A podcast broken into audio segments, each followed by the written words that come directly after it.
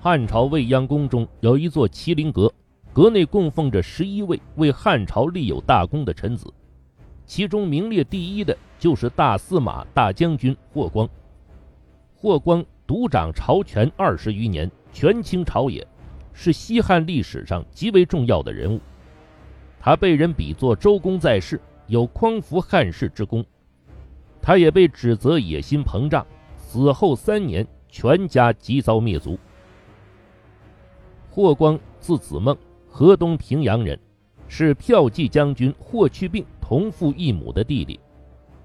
霍光的父亲霍仲儒早年是平阳县的一名县吏，因事出入平阳侯家，与一个名叫魏少儿的侍女私通，生下了霍去病。这个魏少儿就是卫子夫的姐姐。不久，霍仲儒结束差役，回到了家乡，娶妻成家，生下了霍光。从此与魏少儿母子断绝了往来。后来卫子夫入宫，深得武帝宠幸，魏氏满门富贵。霍去病也因身为皇后卫子夫外甥的身份而得武帝重用，在抗击匈奴战争中屡立奇功，被封为大司马、骠骑将军。霍去病功成名就后，不但到平阳县认了父亲，还将年仅十岁的弟弟霍光带到了京城。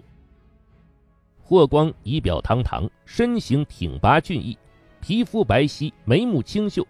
成年后蓄一把美髯。霍去病英年早逝后，霍光先后做了奉车都尉和光禄大夫，职责是护卫皇帝的安全。因为他性格老成持重。行事谨慎小心，二十余年未尝有过失，深受汉武帝的赏识和信任。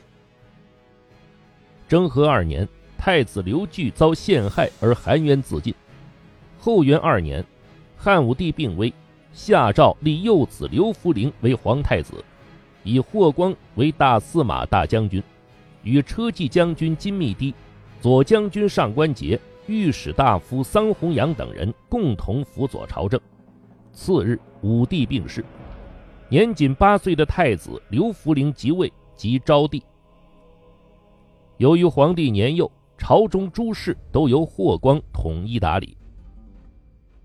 然而，宫廷的权力斗争暗潮汹涌，汉昭帝的哥哥燕王刘旦觊觎皇位，而朝中其他辅政大臣也对霍光专断政事的局面深为不满，于是。几股反对势力联合到一起，向小皇帝和霍光发起了挑战。他们首先向汉昭帝诬告霍光谋反，意图除掉霍光，然后由燕王刘旦带兵进京把持朝政。但聪慧的小皇帝马上识破了他们的阴谋，不但对诬告的书信不予理睬，反而当着霍光的面为其撑腰。反对派见一计不成。干脆密谋武装政变，由长公主宴请霍光，企图借机将其杀死。不料阴谋败露，皇帝与霍光掌握了刘旦、上官桀等人的罪证，先发制人，一举铲平了阴谋颠覆皇权的势力。霍光也因此成为了维护汉室的大功臣。汉昭帝在位十三年，在霍光的辅佐下。广施仁政，轻徭薄赋，废除了积弊已深的盐铁官营、军书等政策，创造了百姓充实、四夷宾服的大好局面。这其中，霍光功不可没。汉昭帝死后无嗣，朝臣们决定迎立汉武帝的孙子昌邑王刘贺继承皇位。谁知刘贺竟是一个品行恶劣的纨绔子弟。得知自己成为皇位继承人之后，他喜不自胜，一路快马加鞭赶往京城，沿途不断劫掠女子和财物，淫乱不绝。眼看汉室基业将毁于荒淫之主，又是霍光在关键时刻力挽狂澜，他召集群臣商议，决定废黜刘贺，另立新主。最终，在霍光的主持下，刚刚坐上皇帝宝座没几天的刘贺被废。遣送回了丰邑，朝廷又迎立流落民间的汉武帝曾孙，立太子刘据的孙子刘病已为帝，后改名刘询，是为汉宣帝。此后，霍光倾力辅佐年轻的汉宣帝，直至自己去世。霍光一生忠于汉室，辅佐汉昭帝，废刘贺，立汉宣帝，屡次挫败宫廷阴谋，数度使汉室转危为安。因此，后人将其比作辅佐成王的周公和汉代开国功臣萧何。不学无术，暗于大礼。这是《汉书》作者班固对霍光的评价。确实，霍光出身行伍，没有多少学识，因此闹了不少笑话。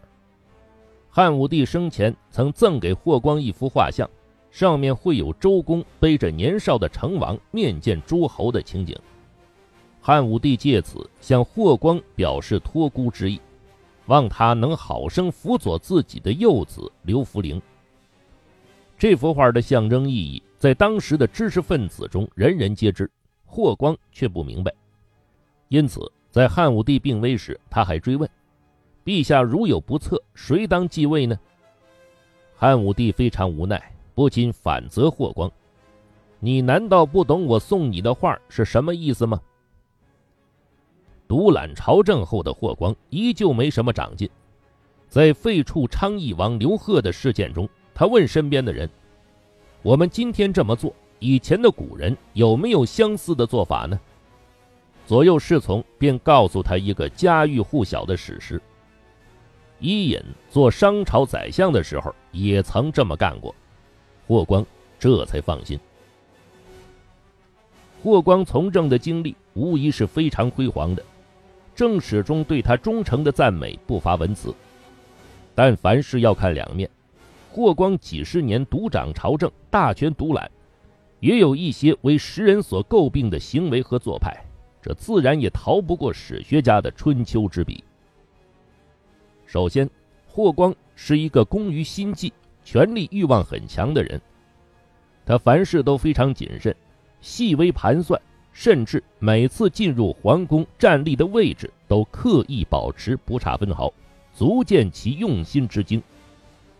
霍光掌握朝政大权后，多次拒绝了朝中王公大臣为子弟求官的要求，其中就包括同为辅政大臣的桑弘羊等人，也因此与很多人结了仇。从表面看来，霍光这是秉公执法、不徇私情，但同时，霍光对自己家族成员加官进爵却是毫不吝惜。霍光的儿子霍宇。和霍光兄长的孙子霍云都被封为中郎将，霍云的弟弟霍山被封为奉车都尉，侍中，领胡越兵。霍光的两位女婿邓广汉和范明友被封为东西宫的卫尉。其他的亲戚如昆弟、外孙等也都被封为大夫、骑都尉、给事中等职。用《汉书》中的一句话形容。就是亲党连体，根据于朝廷，及霍家的势力盘根错节，占据了朝廷要职。值得注意的是，霍光给予亲属的官职大多是掌管兵权的要职，由此可见其用意。其次，霍光治家不严，放纵家人为非作歹。霍宇、霍山大肆置办宅地。骑马在皇家宫苑中肆意玩乐追逐。霍云时常称病不肯上朝，自己带着宾客外出游猎消遣。霍光的妻子霍显和几个女人更是视严格的皇宫进出制度为无物，不论白天夜晚，随意出入皇宫禁地，如同进出自家菜地一般。主子骄横，奴才便更加飞扬跋扈。霍家家奴冯子都在霍光生前很受宠信，霍光一死，他竟与霍光的遗孀霍显私通淫乱。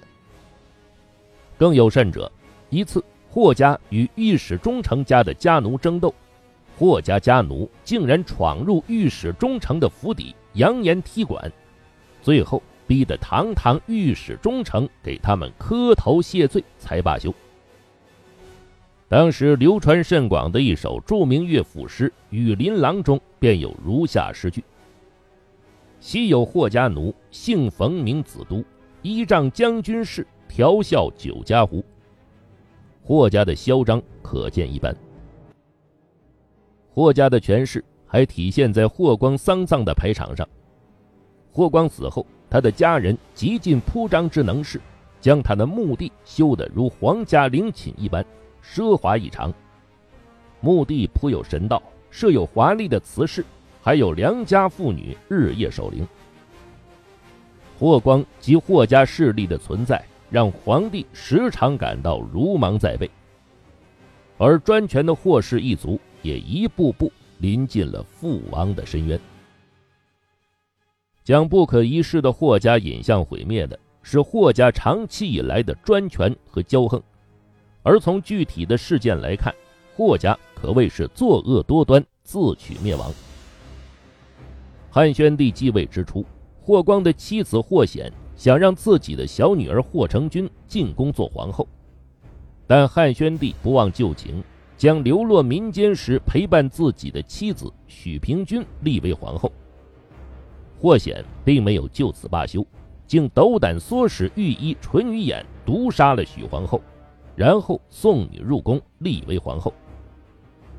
许皇后离奇死亡，朝中立刻展开严查，淳于衍也因此下狱。霍显担心淳于衍泄密，只得将实情告诉了霍光。霍光听后大惊失色，本想自己坦白，但在如此重大的事情面前，他犹豫了。最终隐瞒了实情。霍光死后，汉宣帝获悉了许皇后被毒杀的真相，不禁悲愤交加。但汉宣帝并没有立即发作，他深知霍家的权势之大，于是开始逐步剥夺霍家的实权。汉宣帝接连将霍家的子弟亲戚调往边境驻守，并裁撤他们的一部分兵权。